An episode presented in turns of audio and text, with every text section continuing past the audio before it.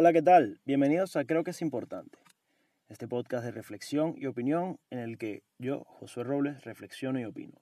Y ya me imagino tu cara y dirás, ¿qué barrabasada va a decir este loco diciendo que la perseverancia es tóxica? Y bueno, sí tengo un punto al respecto y espero que lo escuches. Y si no estás de acuerdo, o si estás de acuerdo, o cualquier cosa que quieras agregar, o cualquier opinión que tengas al respecto, me la puedes dejar a través de una nota de voz en el, en el link que voy a estar dejando en la descripción si me escuchas en YouTube y que va a estar también en mi perfil de Instagram en arroba creo que importa. Eh, si tú das clic en el, en, el, link que está en Instagram, tendrás al final de la, de la lista de links que te va a dar ese link. Esto parece un trabalenguas.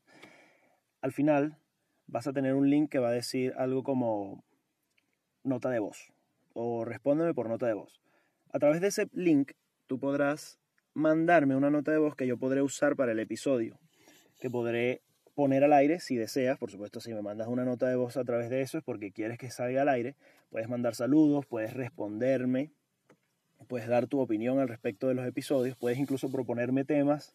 Y bueno, por supuesto que sí, reproduzco una proposición de temas porque empezaré a hablar de eso. Así que está muy bueno. Eso lo descubrí hace poco. Es una función que tiene la aplicación que uso para hacer el podcast y la voy a poner en práctica, a ver qué tal sale. Así que ahí tienes el link para que puedas responderme. Te invito que antes de eh, decirme algo al respecto de la perseverancia tóxica, escuches el episodio y luego me digas qué opinas, me digas qué te parece y si estás de acuerdo o no conmigo, puedas expresarlo conmigo.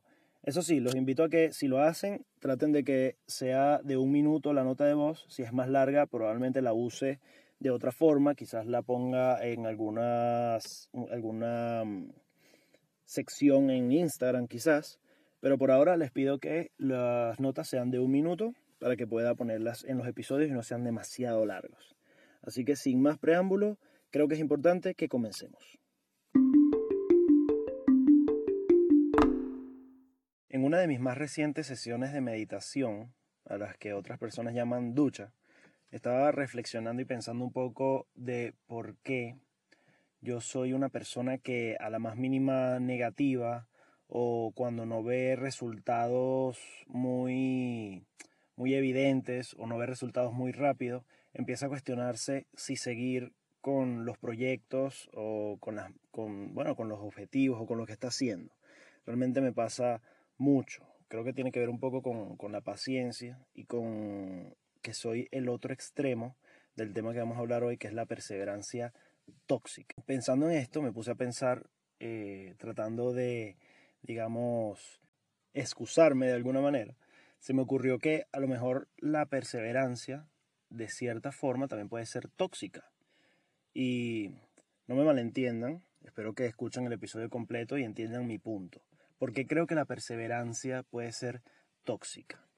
Básicamente porque hay momentos y hay cosas y hay, no sé si decir resultados que te hacen darte cuenta de que es bueno saber cuándo abandonar o cuándo rendirse o cuándo simplemente desistir de algo. Eh, puede ser un proyecto eh, económico, o una carrera de estudio o lo que sea, una relación también puede ser. Hay cosas en las que simplemente perseverar más allá de la realidad y de ser objetivos no es bueno. Y por eso para mí la perseverancia puede ser tóxica, no toda, por supuesto. La perseverancia es un valor importantísimo y va de la mano con la paciencia, ya lo dije, y yo a veces peco muchas veces de, de no ser perseverante en muchas cosas.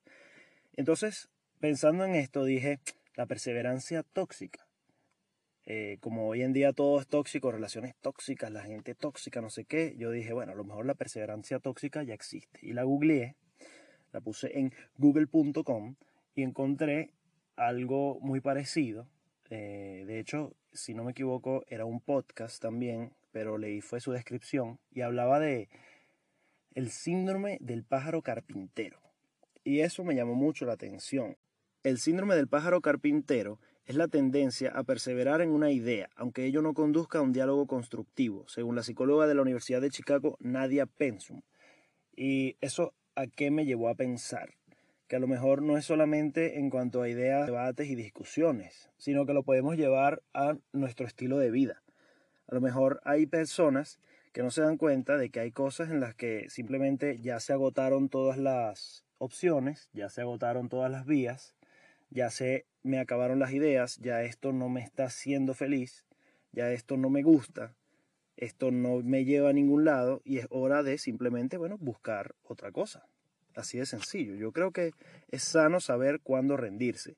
¿Y qué pasa? Bueno, me puse a pensar muchas cosas, leí un poco este artículo sobre el síndrome del pájaro carpintero y ah, tiene varios tips y varias formas de detectar a una persona que pudiera tener esto, aunque yo pienso que todos en algún momento somos un pájaro carpintero. Y es que, por ejemplo, la número uno, la persona terca se aferra a su argumento como si en ello le fuera la vida. Y yo lo llevo a la, al estilo de vida y que estas personas se aferran a estos objetivos que a lo mejor, a lo mejor incluso no me tilden de o no piensen que esto es algo mediocre, lo que estoy diciendo. Quizás si esas personas perseveran lo logren, pero quizás no. Y a veces es mejor invertir el tiempo en algo que sí pueda dar resultados. No sé si me explico. De hecho, esto es algo un poco difícil porque ¿quién, ¿quién puede dar un argumento en contra de perseverar? O sea, todos nos criaron diciéndonos el que persevera alcanza. Si te dedicas y le dedicas y le dedicas, lo lograrás. Y sí, sí puede ser así, pero hay cosas que no valen la pena, sencillamente no valen la pena. Otra, otra de las formas de detectar a una persona con el síndrome del pájaro carpintero es que no acepta razones ni asume las evidencias en contra de su planteamiento, aunque éstas demuestren que se equivoca. Y ahí yo vuelvo otra vez al hecho de ver que los resultados realmente de una forma objetiva te están diciendo que por ahí no es el camino. Eh, por ejemplo, en cosas como eh, esto de los podcasts que dependen de la audiencia, yo me he dado cuenta que a la gente le gusta más cuando yo critico que cuando hago reflexión. Eh, sin embargo, bueno, aquí me voy a poner un poco pájaro carpintero y voy a seguir dedicándome a las reflexiones por ahora, a ver qué, qué, qué tal, a ver qué tal. No, voy a agotar todas las opciones en este caso. Este otro punto me gusta bastante. Dice, la persona no se da por vencida de manera que aprovecha la más mínima ocasión para sacar a la luz su tema recurrente. Les recuerdo, el síndrome del pájaro carpintero en este caso se enfoca más que todo en conversaciones, debates, discusiones, en, ideas. Pero yo lo llevo a todo ámbito de la vida y eh, son ese tipo de personas que siempre eh, quieren hablar de esta idea, de este proyecto. Nuevamente, yo he, muchas veces he sido pájaro carpintero, pero me considero que estoy más hacia el otro extremo del pájaro carpintero, al que me gusta llamarle la gallina. Ah, jugando un poco con la analogía de, lo, de las aves. Pienso que si el pájaro carpintero es el que se da y se da y se da y se da hasta que, eh, bueno, sin darse cuenta, eh, ya agotó todas las opciones y le sigue dando, le sigue dando, a lo mejor lo logra, a lo mejor no, a lo mejor se destruye el pico. La gallina es el otro extremo, es esa persona que a la más mínima negativa necesita que alguien más le dé unas palabras, le dé un apoyo, le dé un empujón, porque si no, desiste. A la más mínima eh, mm, resultado negativo o, resultados que no le convencen, ya se desmoraliza, se desmorona y decide, empieza a plantearse, bueno, que a lo mejor esta no es, esta no es la forma, esto no es, esto no es lo que, lo que me gusta, esto no es lo que quiero. Yo a veces soy más hacia la gallina que hacia el pájaro carpintero y pienso que ambos extremos están mal. Creo que hay que tener un equilibrio y hay que saber cuándo rendirse y saber cuándo buscar agotar todas las maneras y seguir esforzándose. Eso, eso es lo que pensé un poco al respecto de esto. Por supuesto que hay cosas en las que no vale la pena ser un pájaro carpintero y yo enumeré tres que me parecen importantes. Y la primera son las relaciones tóxicas. Las personas, y no hablamos de relaciones tóxicas, de relaciones en las que se discute de vez en cuando, sino relaciones realmente tóxicas, porque para mí las discusiones son, son positivas. No, no, las parejas no tienen que estar siempre de acuerdo en todo. De hecho, es bueno no estar de acuerdo en muchas cosas, porque al discutir o debatir, porque muchas personas también asociamos discusión de una forma negativa y discutir es contraponer ideas y eso es bueno para todos. Discutir es bueno, eh, nos hace crecer, nos hace aprender de los demás. Entonces cuando una pareja discute, con respeto por supuesto, aprenden el uno del otro y logran ser un equipo. A mí me parecen positivas las discusiones. Pero ¿qué pasa cuando, cuando hay maltrato, cuando hay tortura psicológica? Ya eso es algo que hay que abandonar. No se puede ser un pájaro carpintero en eso. Hay personas que realmente no van a cambiar. Hay personas que sí, hay personas que con mucho esfuerzo, pero primero tienen que quererlo. Entonces, pájaro carpintero ahí, no, no vale la pena. Un proyecto que llevas mucho tiempo dedicado y agotaste las opciones, como ya dije, para que funcione y además ni te sientes bien haciéndolo. Ya está, loco, ya fue. Ya eso es, el pájaro carpintero tiene que darse cuenta. O, ya esos son, van dos. La tercera, le estás escribiendo a esa persona que te interesa y te responde puro sí, ok, ah, chévere. Ahí ya no hay nada que hacer, ya no insistas. Si no hay ni la más mínima expresión de interés, ya ahí no hay vida. Y no hablo de Frenson, no hablo de, de sino de cero interés, porque a mí el mar me llevó a la Frenson y bueno, aquí estamos, lo logré. Pero andarle jalando a alguien que ni el mínimo interés demuestra, eso es pájaro carpintero o incluso pájaro loco. Y un, aspecto en el que me he dado cuenta que, pasa mucho este tema de la, de la perseverancia tóxica y la insistencia. Yo veo que también mucha gente eh, insiste en temas que ni siquiera le, le gustan o en, en, cosas que ni siquiera está de acuerdo, que no quiere hacer, más que todo por presión externa, por presión social. Y esto pasa mucho en los estudios. Eh, si tú estás estudiando una carrera y no haces clic con ella y de verdad no te gusta, no te ves dedicándote a eso, ¿por qué no buscas y exploras algo que de verdad te guste? A veces muchos padres, y bueno, esto es si algún padre me escucha, o incluso si, bueno, todos en algún momento seremos padres, no transmitan sus frustraciones ni sus sueños que no lograron alcanzar a sus hijos.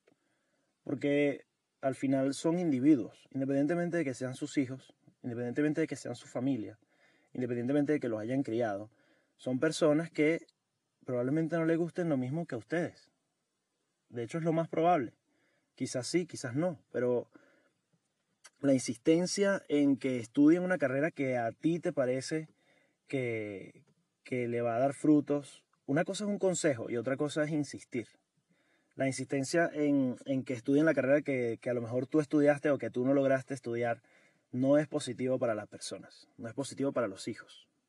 Una cosa es encauzarlos, una cosa es dar consejo y otra cosa es hacerlos sentir la presión y sentirlos obligados a lograr esto porque si no mi papá o si no mi mamá no se va a sentir orgullosa de mí. Hay que tener cuidado con, con las señales que le damos a las personas porque a veces los hacemos creer que, que, que, no van a, que, no van a poder llenarnos de satisfacción. Y en esto me refiero, bueno, más que todo con padres a hijos. Hay que dar, hay que tener cuidado con las señales que damos a nuestros hijos. Yo todavía no tengo hijos, pero eh, he visto muchas relaciones padre-hijos, mi relación con mi mamá, mi relación con mi papá, relaciones de amigos, amistades, la relación del mar con sus padres, todo. Y he tratado de analizar eh, ese sentido porque yo quiero ser el mejor padre posible. Realmente esto me interesa mucho, creo que es importante. Y realmente hay algo que, que mi mamá me dijo hace muchos años y es, de esos consejos que a uno nunca se le olvidan y que realmente me ha parecido tan, tan maravilloso. Parece filosofía sacada de, de un libro y no sé si a lo mejor algún filósofo también lo habrá dicho, no sé de dónde lo habrá sacado mi mamá, yo creo que es su, su experiencia propia y su aprendizaje, y me parece excelente. Y ella dice, o me dijo en esa época, que si estás en un camino y te das cuenta que ese camino no es el camino correcto, o no es tu camino correcto, tú te puedes dar la vuelta, regresar y volver a empezar, no importa cuánto tiempo hayas transitado ese camino.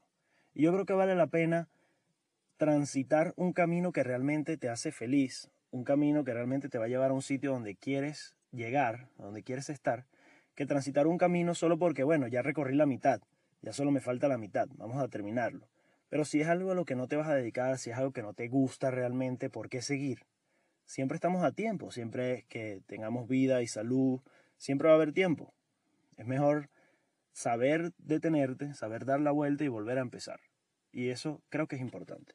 Y ojo, una vez más, esto no es un llamado a que las personas se rindan, a que las personas desistan de sus proyectos ni de sus metas. No, es un llamado a que seamos más objetivos, a que seamos más realistas también y a que no nos dejemos llevar por presiones externas y hagamos lo que de verdad nos gusta y seamos perseverantes con lo que de verdad nos gusta, sea lo que sea, y nos dediquemos con amor y compasión realmente a las cosas que nos hacen felices. Ese es el tema. La perseverancia en extremo es tóxica. No atreverse también es tóxico o es negativo. Hay que tener un equilibrio entre el pájaro carpintero y la gallina.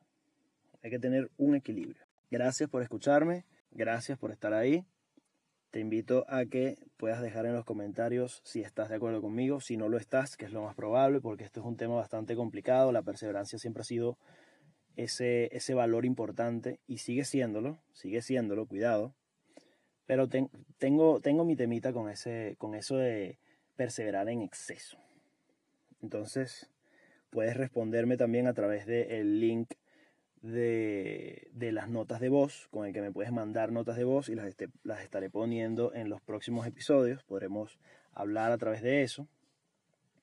Y bueno, te invito a que me sigas en Instagram, en arroba creo que importa. Si me escuchas en Spotify, puedes comentarme todo lo que piensas a través del Instagram. Si me escuchas por YouTube, en los comentarios, te invito a que te suscribas también. Te invito a que si me escuchas por Spotify, me sigas en Spotify. Y bueno, todas esas invitaciones que todas las personas que se dedican a esto tienen que hacer en algún momento. Muchas gracias por escucharme. Nos vemos la próxima semana o nos escuchamos la próxima semana. Y esto fue todo.